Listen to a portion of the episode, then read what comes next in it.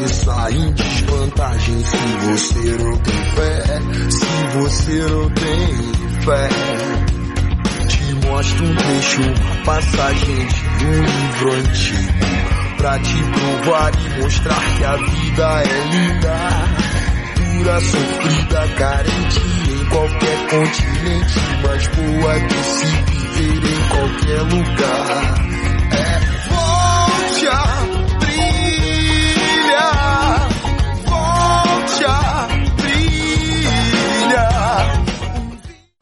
Boa tarde, eu sou o Nando Velasco. Prazer muito grande estar aqui participando com vocês nesse momento. Eu vou falar sobre comunicação não violenta. Quem se acha uma pessoa violenta? Um, dois, três, quatro. Ah, ok. E certo. Quem não levantou a mão é mentiroso. Então, levanta.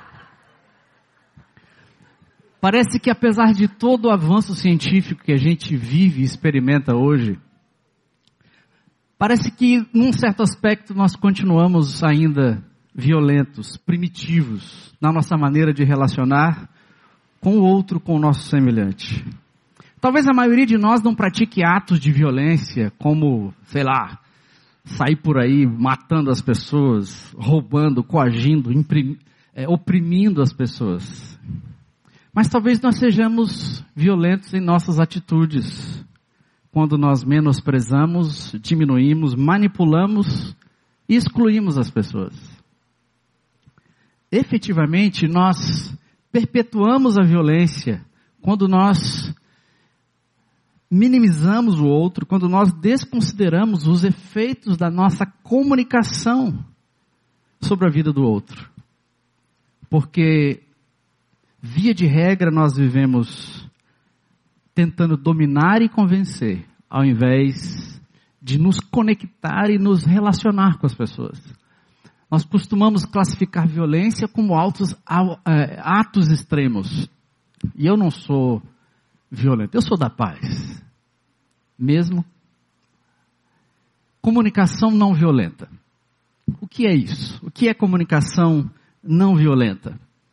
Talvez você, na internet, você seja da paz. Talvez não. Talvez você vire meio que uma fera diante daquilo que é falado na internet. Ou no trânsito, quando você tem aquele mau motorista na sua frente. Você é da paz ou não? Ou quando você está em casa, né? Os seus amigos, parentes, familiares. Esse é o contexto mais difícil para a gente ser agente da paz. Comunicação não, não violenta. Esse psicólogo chamado Marshall Rosenberg, ele desenvolveu esse processo de comunicação. O que quer dizer isso aí? Comunicação não violenta é um processo de comunicação que estabelece a paz nas relações, criando, ah, reconhecendo as necessidades mútuas, respeitando as diferenças e criando espaço para a empatia e a compaixão. Então, comunicação não violenta é um processo de comunicação que estabelece a paz das relações, respeitando as necessidades, respeitando as diferenças e criando espaço para a empatia e a comunicação. E essa comunicação, ela tem quatro passos, quatro etapas para você se comunicar de maneira não violenta.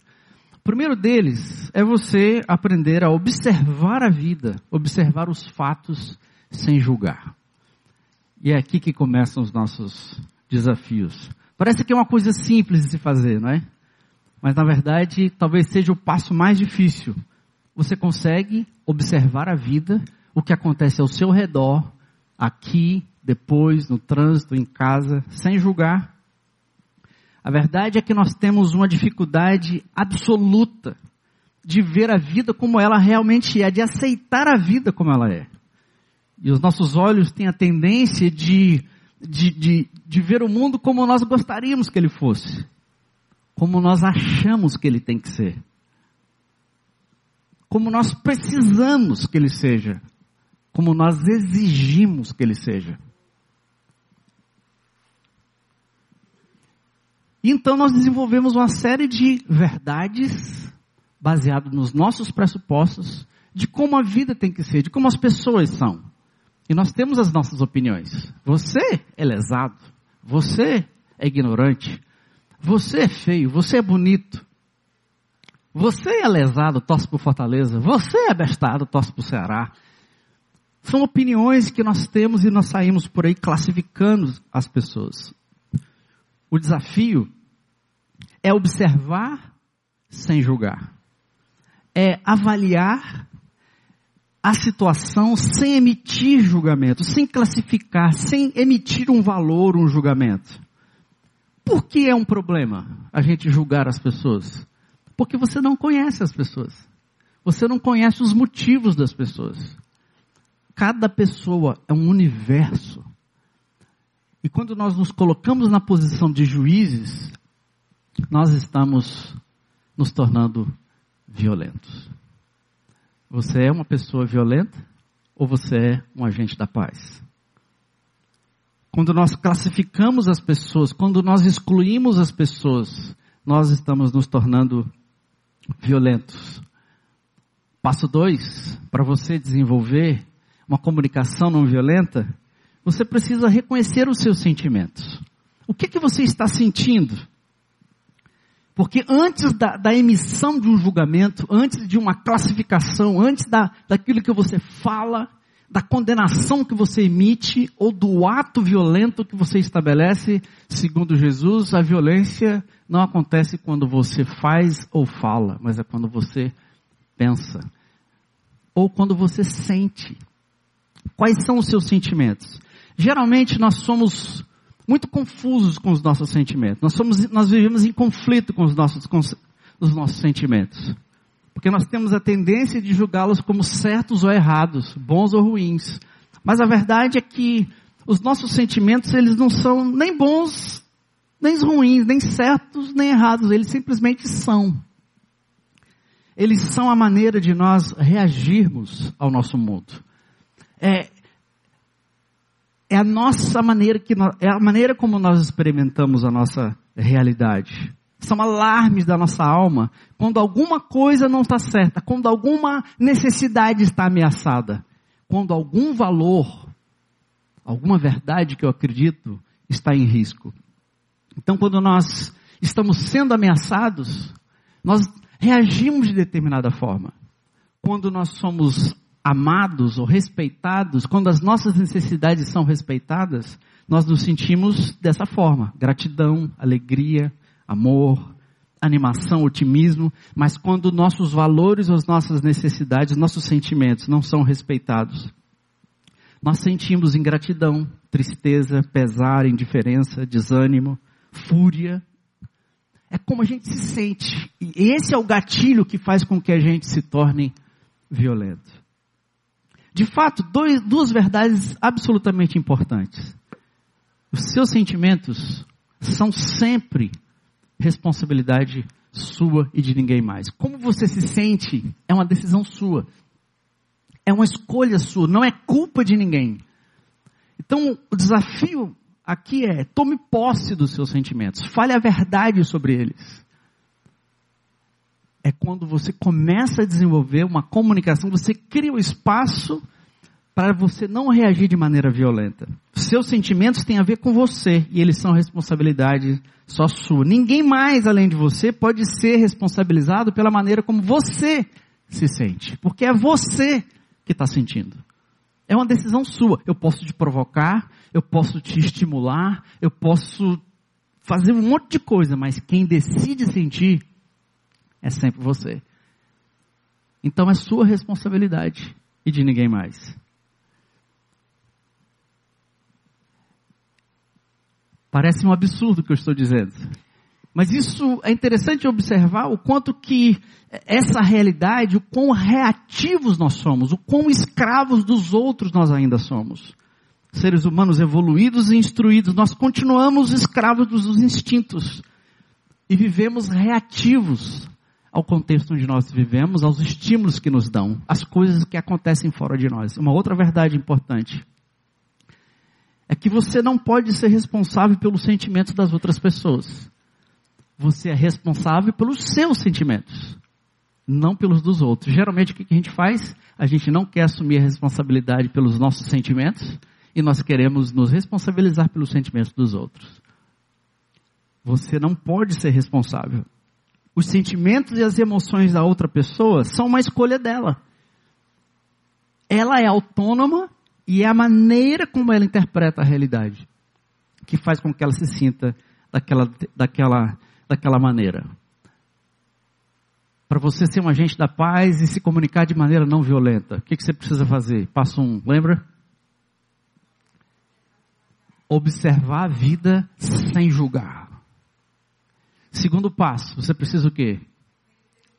Tome posse dos seus sentimentos. Reconheça o que você está sentindo. Às vezes a nossa reação é tão rápida que a gente nem sabe o que a gente está sentindo. O que, que você está sentindo? Tome posse. Passo 3. Identificar as suas necessidades. Porque por trás do julgamento tem os sentimentos. Por trás dos sentimentos existem necessidades.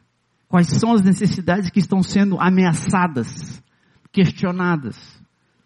Assim como nós não ouvimos os nossos sentimentos, nós também agimos impulsivamente e não sabemos mais quais são as nossas necessidades. Que necessidade que está em, em risco? Por que é que eu estou reagindo emocionalmente dessa maneira? Nós nem sabemos mais, não reconhecemos mais as nossas necessidades. Quais são as necessidades que todos nós compartilhamos, gente? Todos nós temos. Uns mais, outros menos, mas todos nós temos essas necessidades. São elas fisiológicas, segurança, relacionamento, autoestima, realização. E Maslow não colocou essa última, essa é por minha conta, espiritualidade. Todos nós, todos nós, vivemos num nível ou no outro, dependente dessas necessidades. E quando nós recebemos uma mensagem negativa, quando uma, uma necessidade está sendo ameaçada, nós temos a tendência de culpar e julgar os outros porque você não está suprindo a minha necessidade, é a sua obrigação. Ou você tem a tendência de culpar a si mesmo e julgar a si mesmo. E nenhuma dessas respostas você está assumindo a responsabilidade sobre as suas necessidades, você está julgando sobre os outros. Ou nós podemos escutar os nossos próprios sentimentos escutar as minhas próprias necessidades. E por fim, escutar os sentimentos e as necessidades da outra pessoa com quem estou me relacionando. A maioria de nós, gente, temos, nós temos muita dificuldade de reconhecer os nossos sentimentos e as nossas necessidades. E nós culpamos a outra pessoa e é isso que nos torna pessoas violentas. Mas antes de você concluir que a comunicação não violenta é algo que estimula o egocentrismo, o desafio da comunicação não violenta é você se conectar consigo mesmo primeiro e se conectar com os outros e sair dessa falácia, dessa mentira, dessa armadilha. Por que é que as pessoas não suprem as minhas necessidades de respeito, minhas necessidades de amor, minhas necessidades. Por que é que as pessoas não suprem? Nós nos sentimos violentos porque as nossas necessidades, os nossos, os nossos sentimentos estão sendo violados. O desafio, então, é que quanto mais você assumir a responsabilidade pelos seus sentimentos e as suas necessidades, é a sua perspectiva da vida. É como você experimenta a realidade. Quanto mais você assumir a responsabilidade, mais você estará pronto para se comunicar de maneira não negativa. Por último, quarto passo. Você faz um pedido. Você expressa a sua necessidade. Toma posse do sentimento, reconhece a necessidade e você expressa um pedido. Tendo assumido então a responsabilidade, não culpando ou responsabilizando ou julgando os outros. Você está pronto para se comunicar de maneira não violenta. Ai meu Deus, eu tenho que contar até 10 para não xingar aquela pessoa. Hum, hum, hum. Você já está xingando. Conte até 10, mas sinta o que você está de fato sentindo e quais são as necessidades que estão sendo ameaçadas. Agora, qual a diferença de um pedido ou uma exigência? Quando você pede ou quando você exige? Um pedido, uma, uma demanda, desculpe, é quando a, a pessoa ela se sente obrigado, obrigada a dar aquilo que você está pedindo. Você tem que me amar. Você tem que fazer isso. É a sua obrigação. É, são os meus direitos. Isso não é um pedido. Quando a pessoa se sente forçada a responder do jeito que você quer, você está fazendo uma exigência. Um pedido genuíno é quando a pessoa tem a liberdade de fazer ou não fazer aquilo que está sendo dito. Pense, por exemplo, num quarto bagunçado e a mãe vê o quarto bagunçado e ela vai lá e grita com o menino: Esse quarto não aguento mais, não sei quantas vezes. De quem é a necessidade do quarto arrumado, gente? Da mãe. O filho não está nem aí, ele tem outras necessidades. A necessidade dele é que a mãe não enche a paciência dele. E a mãe então chega lá com todo amigo, menino, tem que fazer, porque não sei o que, você é bagunceiro. Julga ela mesma não tomou posse daquilo que ela sente, daquilo que ela precisa, e ela está demandando que o filho atenda a necessidade que é dela. Isso acontece, gente, com fração de segundos a gente não percebe.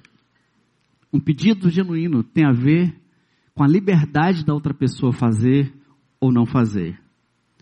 Então, comunicação não violenta. Quer dizer, quatro coisas: observar sem julgar, reconhecer os sentimentos, identificar as necessidades e fazer fazer um pedido. Olha só essa situação aqui, um exemplo para ilustrar o que eu estou dizendo. Esse evento, é, essa situação é clássica, né? É talvez a mulher falando para o marido, né? Você não se importa comigo, eu já estou cansada. Você não tem consideração, você nunca tem tempo para mim e não conversa comigo. Tem algum julgamento aqui?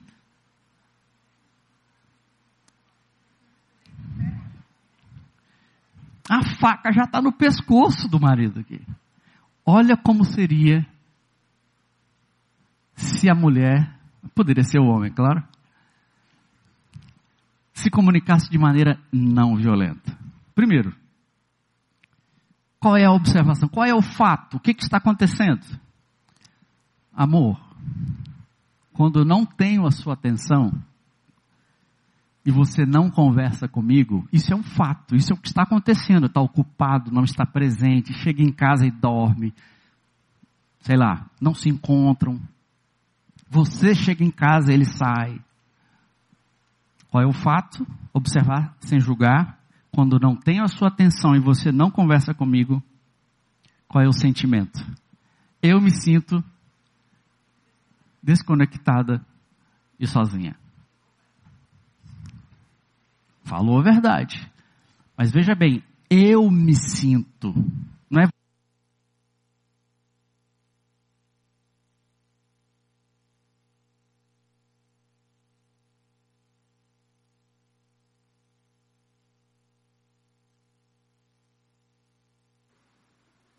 Alô, alô. Eu me sinto desconectado. É, eu me sinto desconectado. Sou eu que estou sentindo. Não é você que está me fazendo sentir observação, sentimento, depois. Qual é a necessidade que está por trás do sentimento? Porque a sua presença me faz sentir que não estou só nos desafios do dia a dia. Essa é a necessidade, companhia, companheirismo. E por fim, como é que seria um pedido aqui, esposas, mulheres? Você não poderia reservar um tempo semanal para a gente sair e conversar?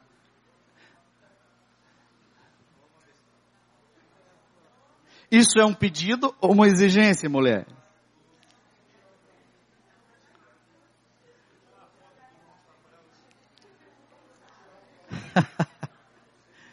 no final, gente, pode ser que os seus sentimentos, no final pode ser que as suas necessidades não sejam supridas.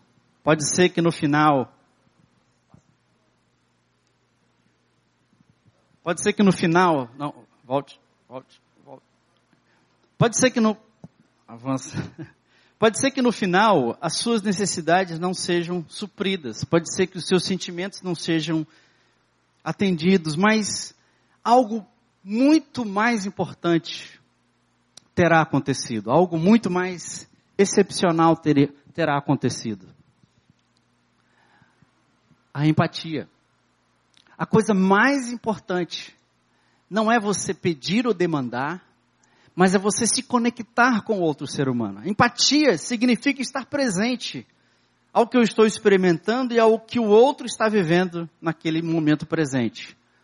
Então, a despeito das demandas, a despeito das necessidades mútuas, quando eu assumo a responsabilidade e eu sinto que eu tenho que sentir e assumo a responsabilidade sobre isso e não julgo e não culpo o outro, eu estou pronto a me conectar com as emoções, as necessidades da outra pessoa. Porque eu tomei posse sobre os meus primeiro. Mas isso tudo não seria utópico, gente. Isso tudo não seria uma, um grande sonho impossível de se realizar? Quando nós falamos de não violência, de cultura de paz, grandes nomes da história vêm à nossa mente, como Gandhi, Madre Teresa, Mandela. E na cidade que vivemos, especialmente a cidade que estamos vivendo, impõe-se sobre nós a urgência de nos unirmos para criarmos essa cultura de paz. Então, é mais do que passada a hora. Mas a verdade é que isso não vai acontecer, gente. Se não acontecer dentro de cada um de nós. Se não acontecer dentro da sua casa. Antes de lutarmos pela paz na cidade, você tem que construir a paz dentro da sua casa. Antes de lutar pela paz na sua casa, você tem que lutar para a paz dentro de você mesmo. Em primeiríssimo lugar, a violência tem que parar comigo. Como eu vejo e como eu interajo com o mundo. Como eu me relaciono com você, com o outro, aqui, na rua, no trabalho. Portanto, nenhum dos nossos esforços serão efetivos se não e não poderemos ser agentes da paz, gente, se não conhecermos o príncipe da paz. Aquele cuja missão não foi outra senão estabelecer um reino de paz entre eu e ele mesmo, entre eu e eu mesmo, entre eu e você, entre eu e o nosso mundo. E foi o que ele disse certa vez: Bem-aventurados são os pacificadores, porque eles serão chamados filhos de Deus. Pense sobre isso. Obrigado.